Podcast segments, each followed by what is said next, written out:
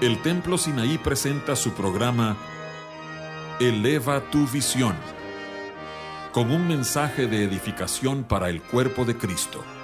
Te invitamos a que nos acompañes los siguientes 60 minutos para escuchar la palabra de Dios y música que cambia la vida.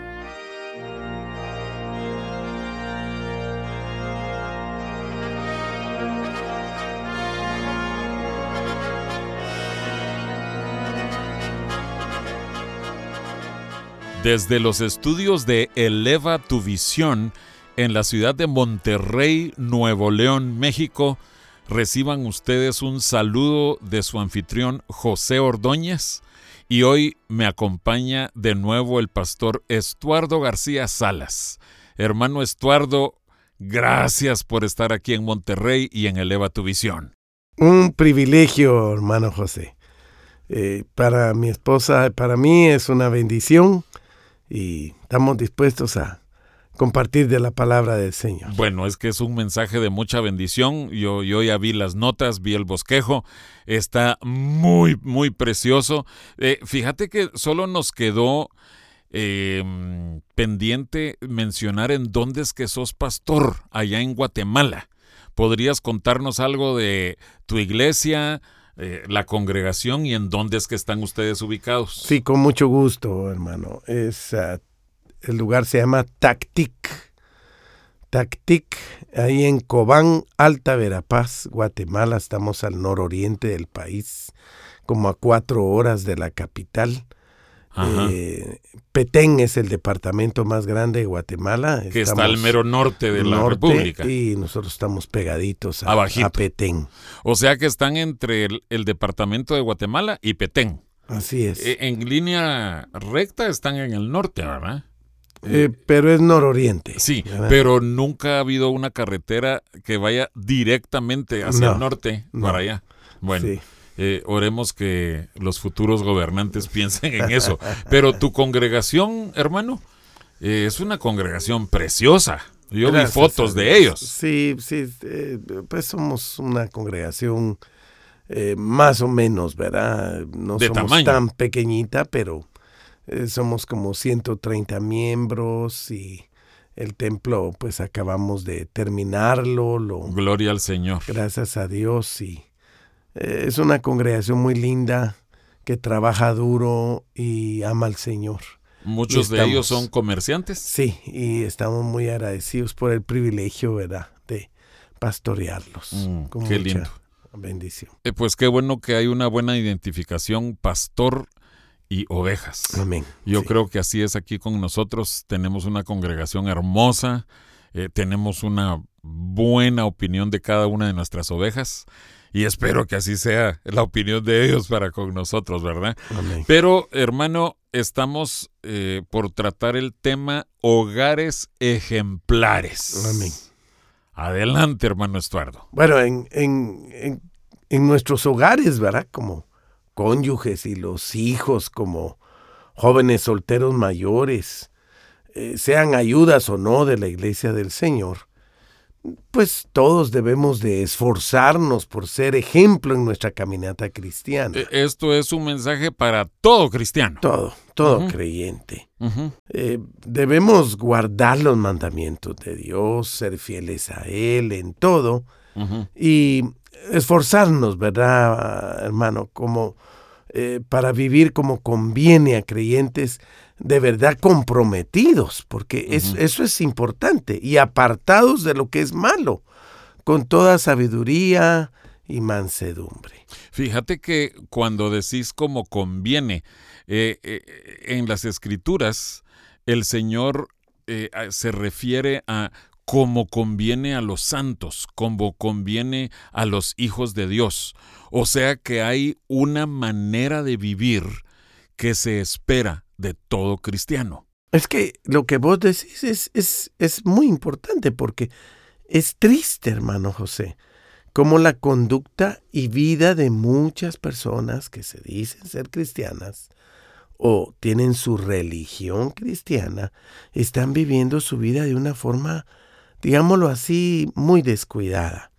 No, no es, no, no queremos juzgar ni mucho menos criticar sino que de verdad tenemos una carga genuina en nuestros corazones por la condición de la iglesia en estos últimos tiempos. Es que da tristeza. Pero hay, eh, hay algo que es bien importante. Lo que Dios espera de nosotros, eh, eso lo dejó registrado en las escrituras. Pero fíjate que también es bien crucial que los inconversos mismos esperan determinada conducta de los cristianos. Y no quiere decir que siempre estén en lo correcto, ¿verdad? Porque nos pueden acusar de que los aleluyas, los evangelistas, eh, de una forma burlona. Pero eh, también ellos esperan de que haya una medida de santidad, de búsqueda de la perfección de parte de los cristianos. Y si ven que nosotros no apreciamos la santidad de Dios, los propios inconversos dicen, ah, esos evangélicos son unos hipócritas. Sí, es, que es, la realidad. Un, un inconverso, cuando sabe de alguien que supuestamente es un creyente, espera Ajá. ver algo diferente. Ajá. que sea un hogar ejemplar. Sí, o, o una conducta de vida ejemplar o por lo menos diferente. Pero si hacen lo mismo que ellos, se conducen igual, platican sus conversaciones, pues dicen esto no, para eso mejor sigo como estoy. Entonces, bueno, hay aspectos importantes que, como, ¿cómo te podría decir? Como creyentes comprometidos en Cristo, debemos de cumplir, luchar y esforzarnos para vivirlos y ponerlos por obra. Pero no me eh, yo aquí no voy a exagerar. Yo te garantizo que vos alguna vez has salido con tus hijos, con tus nietos, con tu esposita y cuando están, digamos, en un restaurante, en un centro comercial, la gente se les queda viendo a ustedes y notan que ustedes viven de una manera diferente. Y hasta muy probablemente se acercan contigo y te dicen, ay, mire usted qué bonita su familia. Ay, mire, ¿y usted cómo, cómo le hace para que sus hijos sean tan bien portados? O, mire, sus, sus, hijos, ¿cómo hacen que sus nietos se, se queden sentaditos, quietecitos todo ese tiempo? Es algo que causa asombro. Sí. Pero es parte del testimonio de los hogares ejemplares. Y, no siempre va a ser así, porque no somos perfectos. es la pura verdad. Es la verdad. Pero sí hay una diferencia. Porque tú ves niños corriendo, tirándose al suelo, haciendo berrinches. Berrinches y y, que aún mis nietos se han asustado cuando miran niños hacer eso. Ellos no entienden por qué, por qué está actuando así el niño, qué le pasa. Pero, pero la verdad es que eh, están así porque no han seguido el camino del Señor. Sí. Y eso es lo que eh, creo que vos querés eh, recalcarnos en esta ocasión. El camino del Señor es una bendición tremenda. Y eso, obviamente, eh, pues queremos sacar o tocar al tema, ¿verdad? Tres, cuatro aspectos importantes. El primero, eh, dirigiéndonos a los cónyuges, ¿verdad? Porque vamos, estamos hablando de hogares ejemplares. Todo empieza por los esposos. Marido y mujer. Claro. Busquemos nuestra descendencia en Dios para Dios, que nuestros hijos sean para Él, que nos esforcemos, hermano José, que seamos fieles a nuestro cónyuge de nuestra juventud. Por ejemplo, vamos a Malaquías capítulo 2, verso 15, por favor, hermano. Por Malaquías 2, 15. ¿No hizo él uno, habiendo en él abundancia de espíritu? ¿Y por qué uno? Porque buscaba una descendencia para Dios. Guardaos pues en vuestro espíritu y no seáis desleales para con la mujer de vuestra juventud. Amén. Yo solo quiero decir que en el original, donde dice ahí, porque buscaba una descendencia, dice una descendencia piadosa. Interesante, ¿verdad? Interesante. Es el plan de Dios, una descendencia piadosa para cada uno de nosotros. Es que ahí, se ve eso. Eso es un caso de una diferencia entre una familia creyente y una familia que no, no le interesan las cosas de Dios. La piedad, la misericordia se debe de manifestar en un matrimonio ejemplar en Cristo. Ahora, otra porción para que sea el complemento, Génesis 18, versos 19. Por favor, hermano. Génesis 18, 19. Aquí es cuando Dios está hablando acerca de revelarle algo a Abraham. Porque yo sé que mandará a sus hijos y a su casa después de sí, que guarden el camino de Jehová, haciendo justicia y juicio, para que haga venir Jehová sobre Abraham lo que ha hablado acerca de él. Esto es muy importante, hermano. Es necesario que llevemos a nuestros hijos a tener encuentros con Dios, que los podamos guiar como padres a que ellos nazcan de nuevo. Eh, sí, es, lo que está diciendo aquí es el, el que Dios conocía cuál era la preocupación, eh, el énfasis de la vida de Abraham. Yo sé que Él va a mandar a sus hijos y a su casa después de sí. O sea, lo que vos estás diciendo, empujando, empujándolos para que ellos nacieran de nuevo. Eh, o que tuvieran encuentros con Dios, lo que estaba disponible en ese tiempo. Que nuestros hijos tengan sus propias experiencias y que sean genuinas, hermano. que, que, se encuentren con su Dios y anhelen las cosas celestiales y eternas. Eso es bien importante. Otro aspecto vital es que guardémonos los esposos de ser fieles a la mujer de nuestra juventud. eso, es, eso es bien importante. Eh, solo explicar qué quiere decir la Biblia con la mujer de nuestra juventud. No quiere decir que hay una mujer en la juventud y otra más adelante en la vida y otra ya en nuestros años viejos. Sí, yo, yo entiendo que hay matrimonios que se casan ya siendo personas mayores. Ajá. Pero por lo general, ¿verdad? Un porcentaje muy, muy alto, uno empieza su matrimonio joven siendo joven. Y el anhelo de Dios es que ese matrimonio sea para toda la vida. Y que cuando lleguemos ya, si Dios nos da ese privilegio de llegar a adultos, mayores, ancianos, que esa mujer que fue nuestra mujercita de nuestra juventud, siempre sea amada, respetada, honrada y le seamos fieles, siempre. O sea, se está refiriendo fiel a tu esposa. A mi esposa. Así, en resumidas cuentas. Fiel a tu esposa y esposas fieles a su esposo. Así es. Atendiéndolo con amor. Ahora, lo triste que hay hogares que dejan de ser ejemplares mm.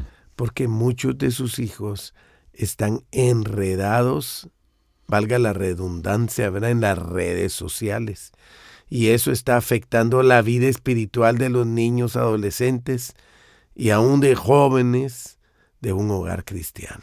Bueno, mira, en, la, en las escrituras, eh, Pablo le dice a Timoteo cuáles deben ser algunos de los requisitos que deben tener los que quieren ser líderes, obispos o ancianos en las iglesias. Y uno de ellos es que dice que los ancianos o, los que quieren ser líderes tienen que saber gobernar bien su casa. Que gobiernen bien su casa. Eso está en 1 Timoteo 3. Entonces, e, es responsabilidad del padre y de la madre. Ellos tienen que ver todo lo que sus hijos hacen incluyendo por supuesto su involucramiento en redes sociales. Mejor si no se involucran en redes sociales cuando son niños.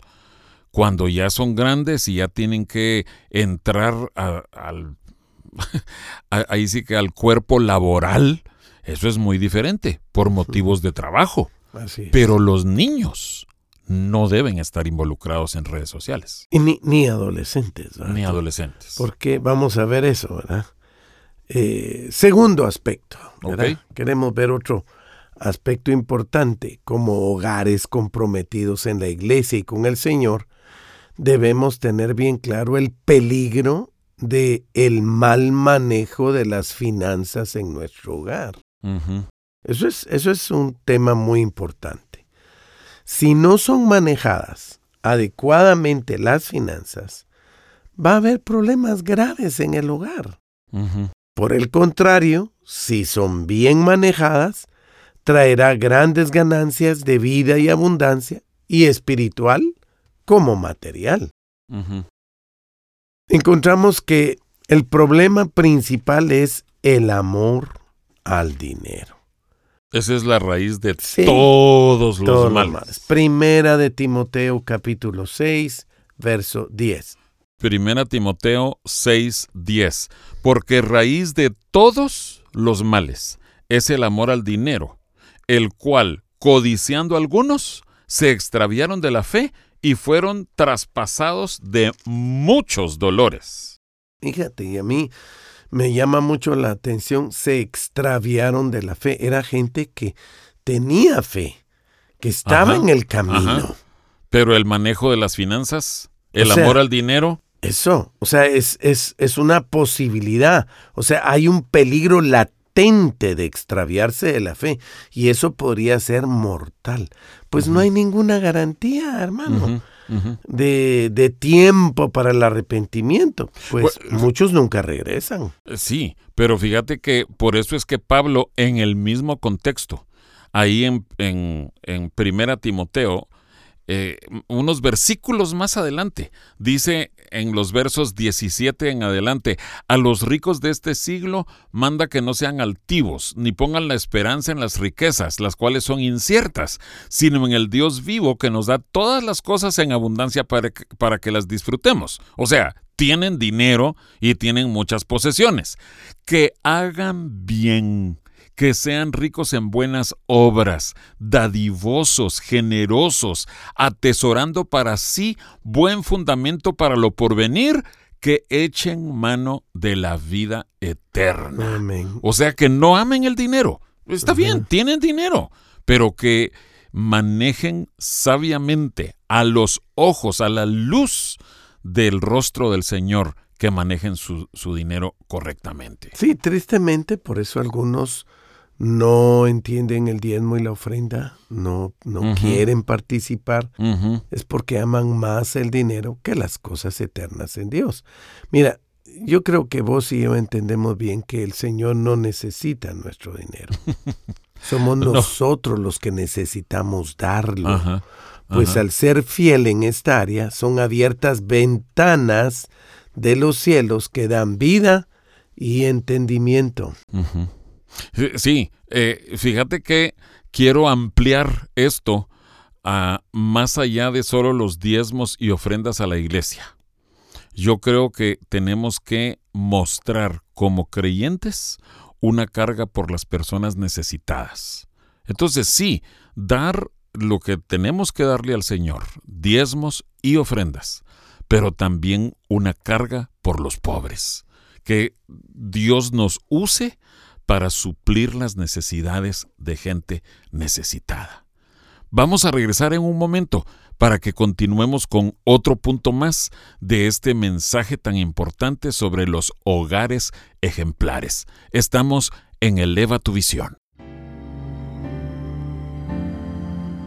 Para escuchar anteriores programas de Eleva tu visión, puedes buscarnos en el sitio de internet www elevatuvision.com o búscanos en YouTube en el canal Eleva tu Visión.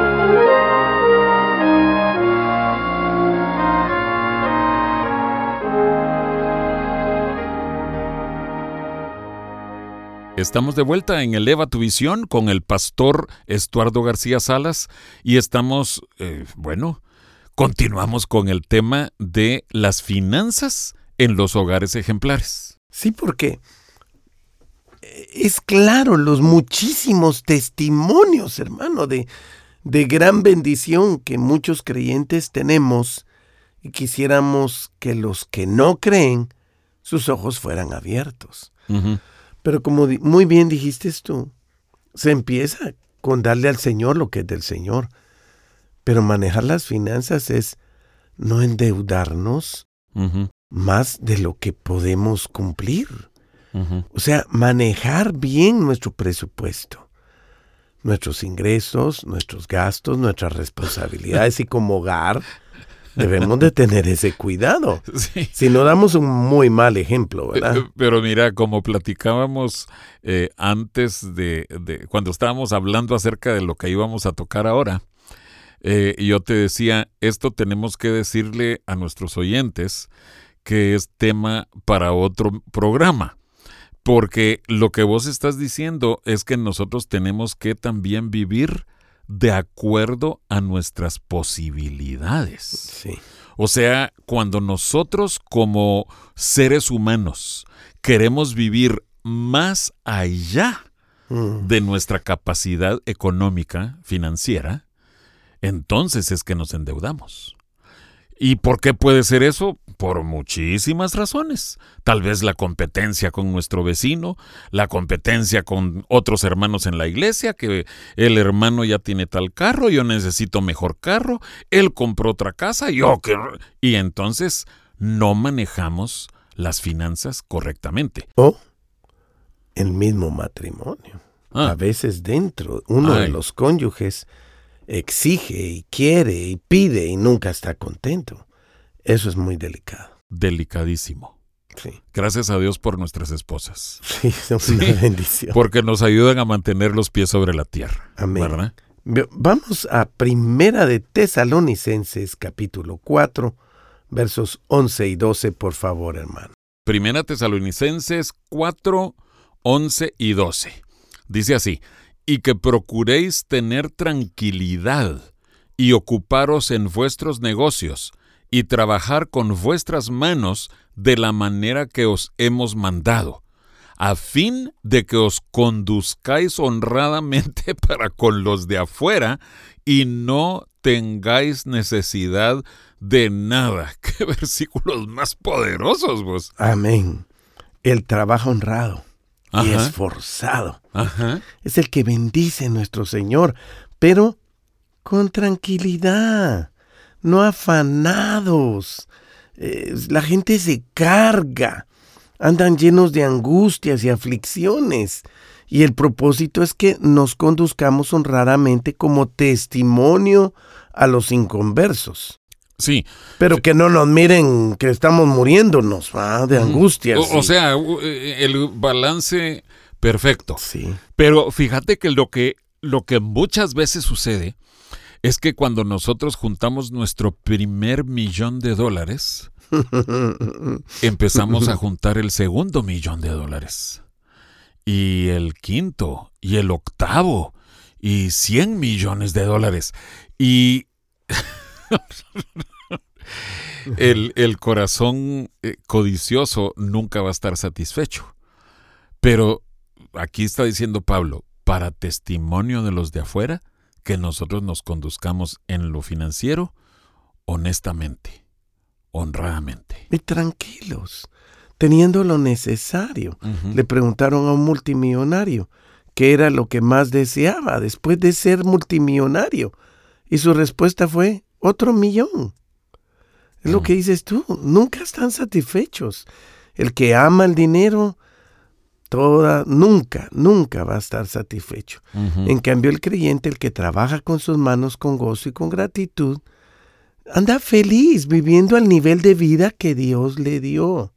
Eso es bien clave. Entremos al tercer punto. Tercer punto. No por eso menos importante, ¿verdad? Es el trato hacia nuestro cónyuge. O sea, debemos de ser dulces y amables con nuestras esposas. Yo entiendo que algunas, en algunas ocasiones es difícil para cualquiera de los dos cónyuges. Ah, qué bueno que decís para los dos. Sí, sí, para cualquiera de los dos, pero recordemos que muchas veces, sin darnos cuenta, los esposos somos toscos y en algunas ocasiones duros en nuestros tratos con ellas.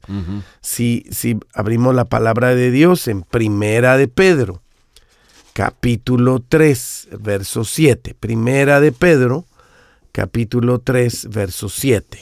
Dice, vosotros maridos igualmente vivid con ellas sabiamente, dando honor a la mujer como a vaso más frágil y como a coherederas de la gracia de la vida, para que vuestras oraciones no tengan estorbo. Amén. Es bien claro. Todos sabemos que si nuestra relación de compañerismo, nuestra comunión no está sana o no es saludable, nos es muy difícil el orar, es muy difícil el buscar a Dios. Debemos de estar en paz en nuestra relación matrimonial para que el hogar camine fuerte y con la visión clara. Fíjate que es, es, precioso el poder ver eh, con qué corazón Pedro está, diciendo estas cosas. Vivir con ellas sabiamente. Eh, vos lo estás viendo desde el punto de vista de un trato dulce, tierno. Pero la verdad es que Dios está observándonos cómo tratamos a nuestra prójima o nuestro prójimo más próximo, nuestra esposa. Y de nuestro trato cordial, amoroso y tierno con nuestra esposa, va a depender que Dios oiga nuestras oraciones o no. Amén. Eso es determinante. Ah, esto es tremendo. Las esposas también deben de entender con gracia, gozo y gratitud que están bajo la tutela el cuidado, la protección y la dirección de su marido. Y eso es bien importante. Fíjate, ahí siempre en Primera de Pedro, capítulo 3, verso 1. Ok, unos versículos antes. Primera Pedro 3.1. Asimismo, vosotras mujeres, estad sujetas a vuestros maridos, para que también los que no creen a la palabra sean ganados sin palabra por la conducta de sus esposas. Amén. Las hermanas amadas, las mujeres que nos están escuchando en esta hora, con madurez espiritual, con entendimiento de la palabra, con sabiduría, edifican sus hogares con sus manos, con amor y sumisión a sus maridos. La vida espiritual de los creyentes comprometidos irá creciendo, pero dependiendo de la buena disposición de obedecer a las órdenes e instrucciones que nos dan las Sagradas Escrituras. Amén. No hay garantías, ¿verdad, hermano José? No, no hay eh, garantías. eh, la verdad es que no estamos predicando principios, no, estamos pre- predicando verdades de la palabra, pero todo depende de la misericordia de Dios. Entonces no les podremos garantizar, haz esto y te va a suceder tal cosa. Mm. No, no es ese no es modelo eso. predictivo, sino que la escritura nos dice, esto es lo que eh, le sucede a los hombres y a las mujeres de Dios, pero hay muchos factores involucrados. Por supuesto, o sea, no hay garantías en un hogar porque ¿qué garantía puedes tener de permanecer en pie todo el tiempo, de Mm. dar en el blanco, de To- llegar a la meta? Pero fíjate, dice la escritura, todo aquel que se crea estar firme. Mire que no caiga. ¿Por qué lo dice? Porque no hay No hay garantías. garantías. Porque muchas veces el orgullo, eh, un- una falsa opinión propia de nosotros mismos, eso botar se puede convertir en nuestra debacle. una piedra de tropiezo bien Dios fuerte. tenga misericordia de nosotros, hermano. Amén. O sea, Amén. entendemos pues que no hay garantías tampoco ni llegar a ser padres espirituales que alimenten y cuiden de otros. Pero un hogar ejemplar debe esforzarse y pedir la gracia de los cielos para llegar a ser padres y madres en Cristo por la obra de Dios. Fíjate que cuando hace muchos años eh, un hombre de Dios, Jonathan Edwards, un hombre preciosísimo, pero con una humildad también muy grande, él escribió para, para él mismo unas resoluciones de lo que él se proponía hacer. Y lees vos esas 70 resoluciones, vos ve- ves, ay, eso es algo precioso, pero bien difícil. Pero una, eh, una de las eh, principales, eh, de los principales respaldos de lo que él decía es la misericordia de Dios. Mm, Estaba consciente de que todo dependía de la misericordia de Dios, pero él se proponía hacer esto. Él resolvía que iba a hacer esto y esto y esto. Qué ¿verdad? fantástico. Fantástico, precioso. Ahora, para llegar a ser hogares ejemplares para el Señor, también se necesita eh, la intervención de los hijos. Primero que los hijos mayores tengan experiencias genuinas con el Señor Jesucristo. Queremos enfocarnos un ratito en ellos porque los niños pequeños, hijos, obedezcan a sus padres Obedeced al Señor, en vuest- a, eh, a vuestros padres en el Señor. en el Señor. Ajá. Y sobre los adolescentes, ¿qué podemos decir? Eh, bueno, esa palabra, ¿verdad? Adolescente viene de adolecer. que le hace falta. O sea, para entender que no tienen, les hace falta. Por ejemplo, el adolescente, el adolescente ya no es un niño, pero no es un joven. Entonces ya no es niño ni es joven. Está en una etapa Está en medio. en medio. Ajá. No tienen dinero, no eligen su ropa, sus padres se la compran, carece de sabiduría, no entiende muchas cosas, etc. Pero el Espíritu en esta hora les dice a los adolescentes, aunque no entiendan muchas cosas, muchachos, solo sométanse a sus padres por fe, porque eso es justo y bueno delante de Dios. Y Amén. dependiendo de sus actitudes, si son malas, habrán consecuencias que traerán dolor. Y los que tienen un poco de sabiduría recibirán la gracia y consuelo de sus padres. Pero como decís, tiene que haber esa fe, esa confianza en Dios y en los padres. Sí, porque no entienden. O sea, no se entiende. Pero ¿por qué esto? ¿Por qué aquello? Yo es que yo quisiera, es que no entiendo. ¿Por qué no me dejas? otra pregunta, ¿por qué aquellos sí pueden y yo no? sí, sí, es, una... No se entiende, pero el mensaje es, aguanta y por fe sométete, mm. Aunque no entiendas. Ahora, nuestros amados jóvenes. Ya no son niños, ya no son adolescentes, son jóvenes y señoritas. Más responsables. Ah, sí. De hogares ejemplares. Estamos hablando de hogares cristianos comprometidos. La escritura dice que ustedes son vencedores que son fuertes y que su palabra permanece en ustedes. Imagínate. La palabra de Dios. Para respaldar esas, estas aseveraciones, por favor, hermano, leamos la escritura en Primera de Juan 2, 13 y 14. Primera Juan 2, versos 13 y 14. Os escribo a vosotros, padres, porque conocéis al que es desde el principio.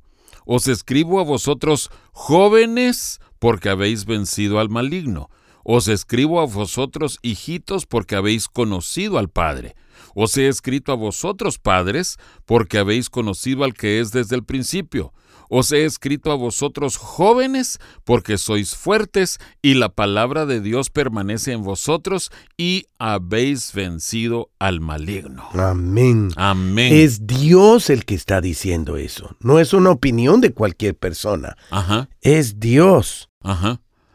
Joven y señorita que me escuchas en esta hora, no teman no se angustien, descansen en el Señor. Amén. Disfruten su vida en Cristo con sus hermanos y hermanas de la iglesia.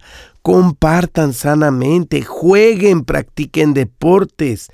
Dense palabras de vida. Gloria a Dios. Animen a los que se aíslan. Sean compasivos y piadosos los unos a los otros. Desarrollen la misericordia en sus vidas, muchachos. Y en el momento menos pensado, saldrá su empleo o su emprendimiento crecerá y aparecerá su futuro cónyuge. Ah, yo creí que no íbamos a llegar hasta ese punto. Pero es que es bien fácil. ¿Ves qué fácil es? Bueno, bueno, tal vez algunos que nos están escuchando en esta hora no creen que sea tan así de fácil. Ajá. Pero sí, hermanos, por favor, créanme. La clave es descansar en Él y esperar en Él poner en el altar todo aquello que te preocupa, lo que te angustia, ponlo en sus manos, entrégaselo y confía en el Señor. Ok, regresamos en un momento para la parte final del programa.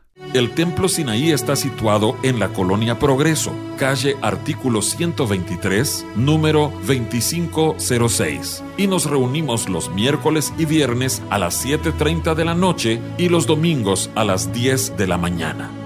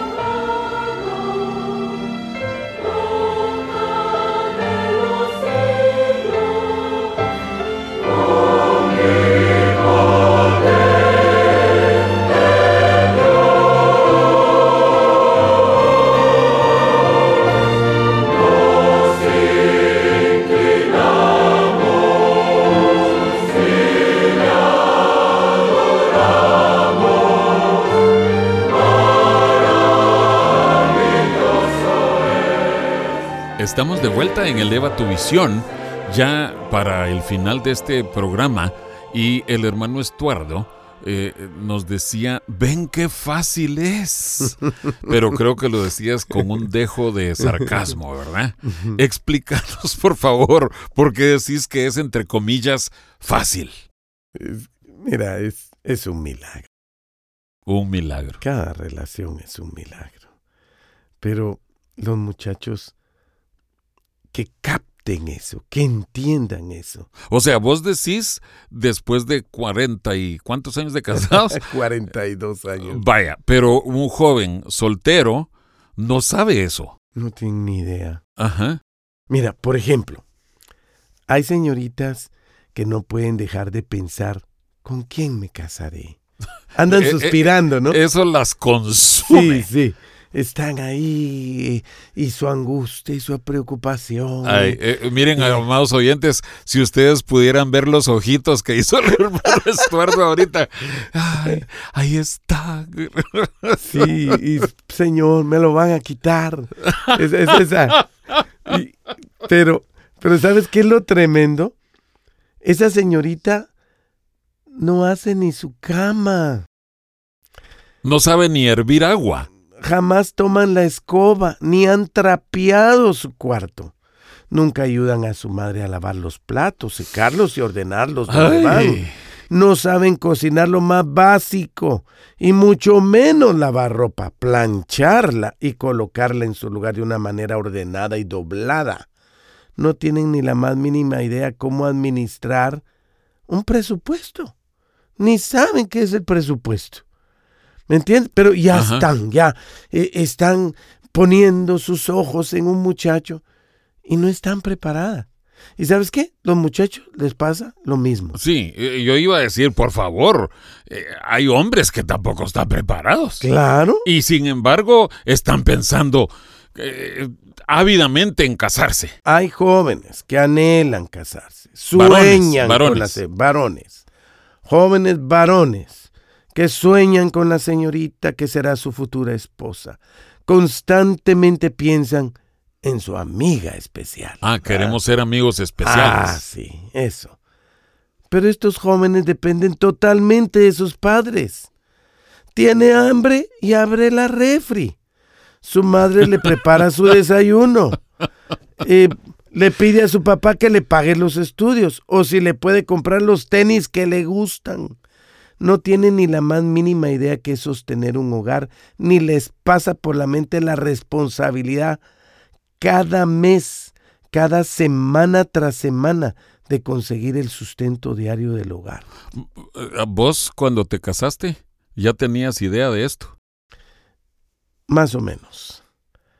Porque yo me cansé tristemente muy joven. Ajá. ¿Pero por qué?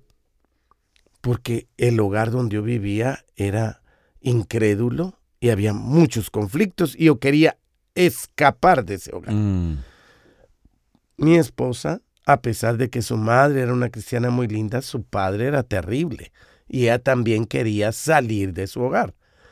Entonces, ella trabajaba, yo trabajaba, con los dos hacíamos un presupuesto razonable. Vos para sí tenías idea de un presupuesto. sí, humildemente salir adelante e ir avanzando. Pero tú no te pones a pensar muchas cosas. Que te puedes quedar sin trabajo. Los trabajos no están Wow. asegurados. Wow. O sea, si estás muy limitado, es muy delicado, muy peligroso. Eh, jóvenes, les aseguro que muchos de ustedes no saben ni tienen la más mínima idea de la responsabilidad del matrimonio y lo que conlleva. Mm, Nosotros, con mi esposa, pasamos penas económicas más o menos por ocho años seguidos. Fue espantoso porque no fueron ocho semanas o ocho días, ni ocho meses, fueron ocho años largos y enfermedades de nuestros niños terribles Ay. y sin dinero. Mira, en una época pasé 14 meses solamente teniendo la cena. Solo yo. Mi esposa y mi nena, mi hija era una bebita, ellas desayunaban y almorzaban muy sencillo, de una manera lo, lo necesario pero sus tres tiempos. Yo un tiempo al día. Porque no había suficiente No, comida. No, ya era contador y por supuesto yo sufrí al ver a mi esposa enferma, delgadísima, su salud no estaba bien y no tenía dinero para comprarle vitaminas o hacerle chequeos médicos. Y sabes qué, es, es increíble, pero uno piensa en ese momento que uno fue egoísta. ¿Por qué, decía uno, por qué no se casó con alguien que estuviera más preparado y todo? Y yo la tengo sufriendo. Es que eso es terrible. La vida allá afuera, muchachos, no es cosa de niños ni de jóvenes. Es muy duro. Solamente con la ayuda del Señor puede uno sobrevivir. Sí, necesitamos la ayuda del Señor, pero lo mejor es que el Señor nos prepare para estar listos para afrontar todas las responsabilidades. Por supuesto. Y ahora, ahora, mira, pues, el, para ir equilibrando, también ya hay señoritas que hacen sus tareas en el hogar y lo hacen muy bien. Hasta cocinan igual o mejor que su mamá. La, ha- la ha superado y eso es bueno. También hay jóvenes que ayudan a sus padres económicamente y que llevan parte de la carga del hogar y hasta ya tienen la mayoría de los muebles homenaje de su casa. A estos jóvenes y señoritas, sabios, maduros, con entendimiento, que ya están en ese nivel, el Señor les dice, esperen y confíen en el Señor. Desarrollen amistades preciosas y en el momento menos pensado el Señor concederá las peticiones de su corazón. Amén. Padres, aquí es importante, padres amados que me escuchan en esta hora, ayude a sus hijos mayores a prepararlos para la vida, fórmenlos, enséñenles, hablen de los temas serios y vitales de la vida. Sus hijos necesitan de su ayuda. Muchachos, en conclusión, disfruten de la vida en Cristo. La verdadera vida cristiana es hermosa y tiene muchas bendiciones. Amén. Y, y- y- y- algo que es, bueno, y, y sí, en este tiempo aprenden a ser luz, a ser bendición para otros, a compartir la vida de Cristo. Él les dará la gracia para salir adelante con los anhelos de su corazón. Es que, es que eso es tan importante, hermano es, es vital. Por favor, leamos Salmos 37.4. Dice, deleítate a sí mismo en Jehová, y Él te concederá las peticiones de tu corazón. Mira. Salmo 37, 4. ¿No es precioso? Joven y señorita, deleítense en el Señor y sean felices y agradecidos. Sigan esforzándose, busquen al Señor. Miren, la clave es enamorarse del Señor. Si tú estás enamorado del Señor, Él te va a dar tu señorita. Señorita, si tú estás enamorada del Señor. Él te va a dar tu joven en su tiempo. Pero no lo pongas enfrente, no, no pongas una foto del muchacho, de la muchacha en la pared y, y, Tu vas- obsesión. y una prender una velita, ¿verdad? Ahí está, Señor, ¿verdad? Eso no sirve, no funciona. Ajá. Enamórate del Señor. Esa es la clave. Y el Señor hará que puedan ser hogares ejemplares. Amén. Amén, hermano José. Hermano Estuardo, muchas gracias y que Dios te use muchísimo este año 2024. Muchas gracias. Bendiciones para ti también.